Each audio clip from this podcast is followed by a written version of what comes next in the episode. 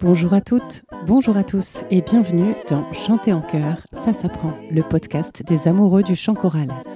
Je suis Anne Le Goff, chanteuse, chef de chœur et professeure de chant depuis plus de 20 ans et ici nous parlons de voix, de chant et plus particulièrement de chanter ensemble. Les bonus jusqu'à l'épisode 26 sont à retrouver sur mon site annelegoff.fr. D'habitude, Le Goff, ça s'écrit en deux mots et j'y tiens beaucoup, mais pour cette fois, Anne Le Goff, c'est tout attaché. Alors si vous avez bien fait votre échauffement, c'est parti pour l'épisode d'aujourd'hui.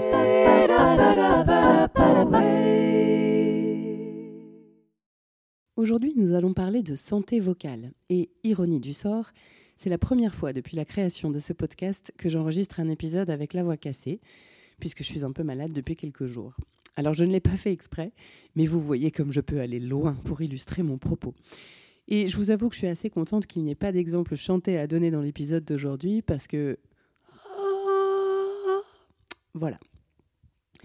Quand on est chanteur, on a évidemment besoin de savoir prendre soin de sa voix, que ce soit en prévention, dans des périodes où on chante beaucoup par exemple, mais aussi dans les périodes hivernales ou printanières pour ceux qui sont victimes d'allergies saisonnières, mais aussi l'été, plus curieusement, où on rencontre l'un des ennemis du chanteur, on va en reparler, mais aussi en curatif, quand on est enrhumé ou autre petite maladie.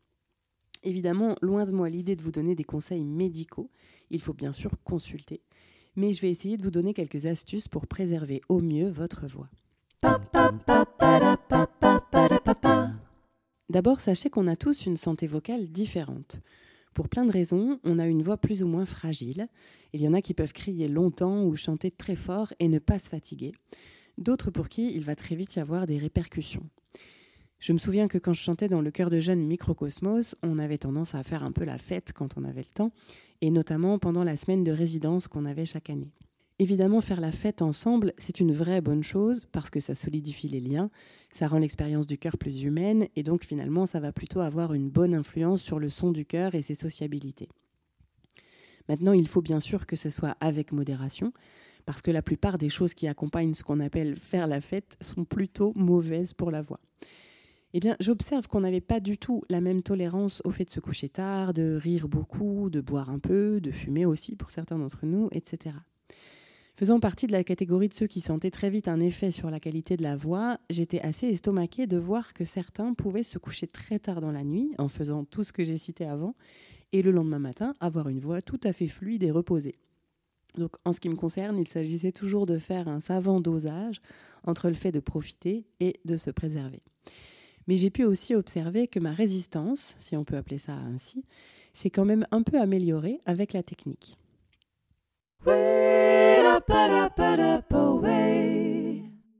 Il existe différentes pathologies de la voix, je ne vais pas m'y apesantir aujourd'hui, mais ce qu'il faut peut-être retenir, c'est que plus on prend soin de sa voix, moins on risque de les voir apparaître, et aussi que plus on s'en occupe tôt, moins on risque d'aller vers des pathologies qui pourraient nécessiter une opération, comme certains nodules, ou qui pourraient laisser des atteintes irréversibles.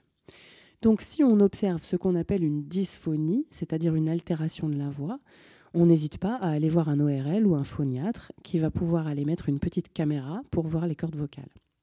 Alors c'est assez désagréable, en tout cas moi je déteste ça, mais au moins on peut savoir ce qu'il en est et faire le nécessaire. Parfois avec juste du repos ou bien quelques séances de rééducation, on peut éviter que ça ne devienne un vrai problème. Il faut savoir que c'est plus fréquent qu'on ne le pense. Les chanteurs n'en parlent pas forcément très ouvertement, mais nombreux sont ceux qui ont pu avoir quelques difficultés à un moment, un œdème ou un nodule sur une corde par exemple, et qui s'en sont tout à fait sortis sans difficulté. Là, je parle plutôt de gens qui chantent beaucoup. En général, ça vient d'ailleurs traduire un petit problème technique, et le fait d'en prendre conscience et de le régler va en fait nous faire beaucoup progresser. Donc je pense qu'il ne faut vraiment pas avoir peur de ça. En ce qui concerne les maladies euh, hivernales, si on peut dire, il y en a en fait assez peu qui empêchent tout à fait de chanter. Par exemple, quand on a un rhume, une sinusite ou ce genre de choses, on peut chanter sans problème.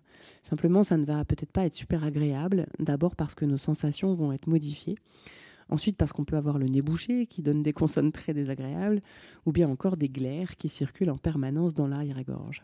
Oui, là, c'est le moment glamour.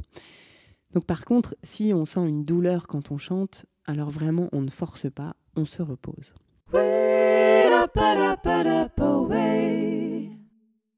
Alors voici en vrac quelques conseils pour prendre soin de sa voix. Le premier d'entre eux, et peut-être le plus important, c'est l'hydratation. Vous ne devriez jamais aller à votre séance de chorale sans avoir votre gourde avec vous. C'est hyper important que les cordes restent bien lubrifiées et pour ça, il faut être bien hydraté. Donc, buvez. Et pourquoi pas de l'eau chaude, mais pas trop. C'est encore mieux. Donc on n'hésite pas à boire tout au long de la journée, mais aussi en chantant à petite gorgée. On peut boire des tisanes de thym, par exemple, c'est un bon allié, ou mettre un peu de citron dans son eau. Par contre, on évite si possible le thé et le café, qui sont en fait plutôt déshydratants. Pour préserver sa voix, il faut aussi avoir un sommeil aussi bon que possible. La fatigue vient très vite jouer sur la santé des cordes vocales, aussi bien que sur la santé globale. Donc quand on est fatigué, on va avoir tendance à être moins tonique et donc peut-être à avoir des gestes vocaux moins bons. Et puis après, il y a tout un tas de choses euh, de l'ordre de la musculature qui se rétablit moins vite ou qui euh, va être plus altérée. Vous avez vu que jusque-là, on est dans des conseils de santé globale qui ne s'appliquent évidemment pas qu'aux chanteurs. Ensuite, on va mieux préserver sa voix si on s'alimente bien, notamment parce qu'en tant que chanteur, on veut éviter au maximum le RGO, le reflux gastro-œsophagien. Alors certains ont de fortes douleurs à cause du reflux, mais on peut aussi en avoir sans trop s'en rendre compte. Et c'est important parce que c'est très irritant pour les cordes vocales. Donc on va pour cette raison par exemple éviter l'alcool et les boissons gazeuses. Après, c'est un peu de l'individuel parce que chacun digère différemment et a un reflux différent. Mais évitez de toute façon ce que vous ne digérez pas super bien avant de chanter et puis de manière générale. On essaie aussi d'éviter les produits laitiers. Alors, on peut être plus ou moins tolérant aux produits laitiers au niveau digestif, mais globalement, ce ne sont pas des produits très adaptés pour les humains, puisqu'à l'origine, ils sont quand même conçus pour alimenter des veaux qui prennent 1 kg par jour.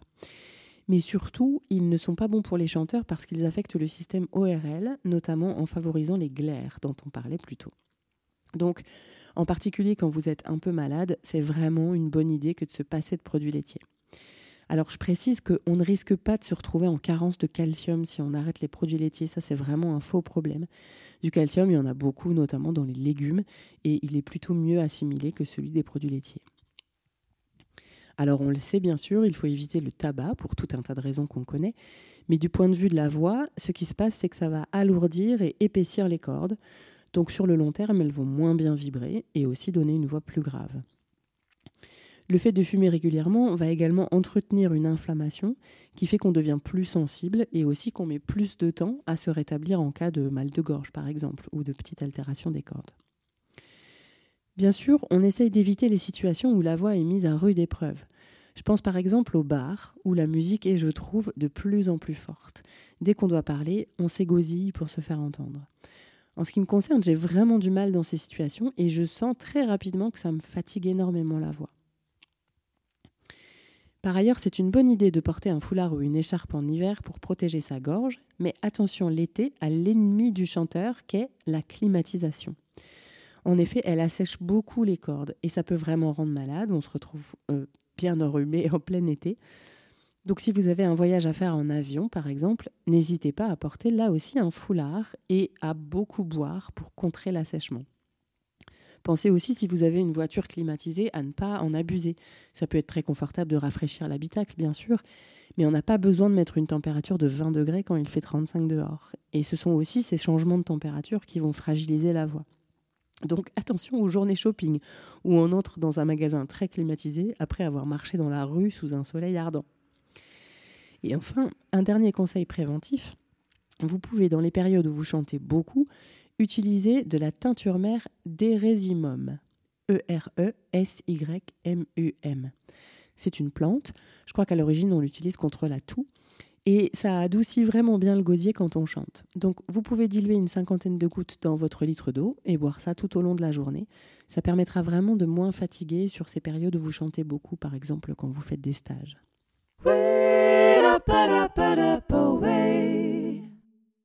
Quelques conseils maintenant si c'est un peu trop tard et que votre voix, ça y est, est altérée. Le premier conseil, le plus important de tous, c'est le repos. Silence au maximum, donc n'enregistrez pas d'épisode de podcast par exemple. Sinon, parlez tout doucement. Merci le micro. Et attention, chuchoter ou parler en muet, comme je dis avec les enfants, c'est-à-dire mimer les paroles avec les lèvres, ça n'aide pas. En fait, quand on fait ça, les cordes travaillent quand même, donc c'est comme si on parlait ou chantait. Et quand on chuchote, c'est presque pire parce qu'on empêche les cordes de vibrer et on met encore plus de tension dessus. Donc, repos. Si besoin, vous prenez une ardoise et vous essayez de parler le moins possible, ce qui, ma foi, peut aussi être une expérience intéressante. Je me souviens que quand j'étais ado, j'avais été très marquée par un documentaire sur Céline Dion où elle disait qu'elle avait parfois gardé le silence jusqu'à trois semaines. Alors moi, je suis pas sûre d'être capable de ça, mais en tout cas, si vous arrivez à le faire ne serait-ce qu'un jour ou deux, ça ne peut que être très bénéfique pour votre voix. Attention à la toux. Évidemment, si on tousse du fait d'une maladie, on n'y peut pas grand-chose. Mais parfois, quand on sent qu'on a un petit quelque chose sur les cordes ou dans la gorge, on a tendance à tousser une bonne grosse fois pour le chasser.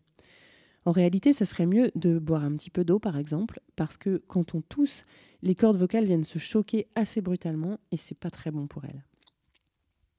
Parlons un peu du miel, qui est toujours le conseil numéro un qu'on donne aux gens qui ont un peu la voix cassée. Alors oui, pourquoi pas, le miel est un bon antiseptique, antibactérien et autres, mais pour avoir véritablement toutes ces qualités, il faudrait en manger beaucoup. Or, en grande quantité, il devient aussi un peu irritant. Et puis, ça finit par faire euh, une grande quantité de sucre aussi. Donc bon, à voir en fonction de ses sensations et puis de son goût, mais en tout cas, si on choisit l'option miel, il faut en avoir un très bon parce que c'est quand même assez catastrophique ce qu'on trouve dans les rayons miel des supermarchés. Il y en a beaucoup qui en fait ne sont pas du tout du miel. Donc là, clairement, si c'est juste du glucose, ça va ne servir à rien du tout pour votre voix. On peut aussi faire des gargarismes avec de l'eau salée ou du citron. Alors moi, j'ai pas testé personnellement, mais il semblerait que ça puisse être assez efficace. Peut-être que je vais essayer après cet enregistrement. J'ai lu aussi des choses sur le sirop de navet et le sirop de chou. Alors là, si vous testez, vraiment, je veux bien vos retours. Attention aussi, il existe différents médicaments qui peuvent nous permettre soit de diminuer l'inflammation et de soulager la douleur, soit carrément de retrouver notre voix très rapidement. Et là, je parle plutôt de la cortisone. Alors c'est vraiment impressionnant, mais globalement, attention à ne pas trop chanter sur des cordes qu'on aurait soulagées par un médicament, parce qu'on peut vraiment forcer sans s'en rendre compte, et du coup faire encore plus de mal. Et pour les cachets de cortisone en particulier, vraiment, je vous les déconseille, à moins d'avoir euh, une échéance impossible à rater. Mais de manière répétée, c'est vraiment, vraiment à éviter. Il vaut mieux laisser la voix se rétablir naturellement parce que ces cachets-là, en fait, ils font plus de mal que de bien sur le long terme.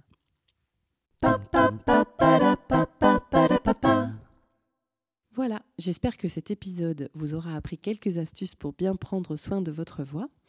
Et en bonus aujourd'hui, tandis que je pars tout de suite appliquer à moi-même ces conseils, euh, pour les abonnés de Patreon, le bonus, donc, ça sera une petite vidéo des trois moustiquaires. En fait, c'est un tuto, puisqu'on avait fait à une époque un certain nombre de tutos humoristiques sur des sujets divers et variés. Mais celui-ci, outre son caractère humoristique, traite d'un véritable geste utile aux chanteurs et à leur voix. Donc, ça tombe à pic.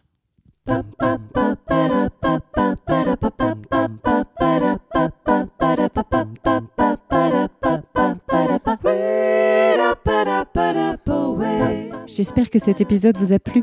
Si c'est le cas, je vous invite à vous abonner au podcast pour ne pas rater les épisodes suivants et surtout à me mettre plein de petites étoiles et de commentaires sur la plateforme où vous l'avez trouvé.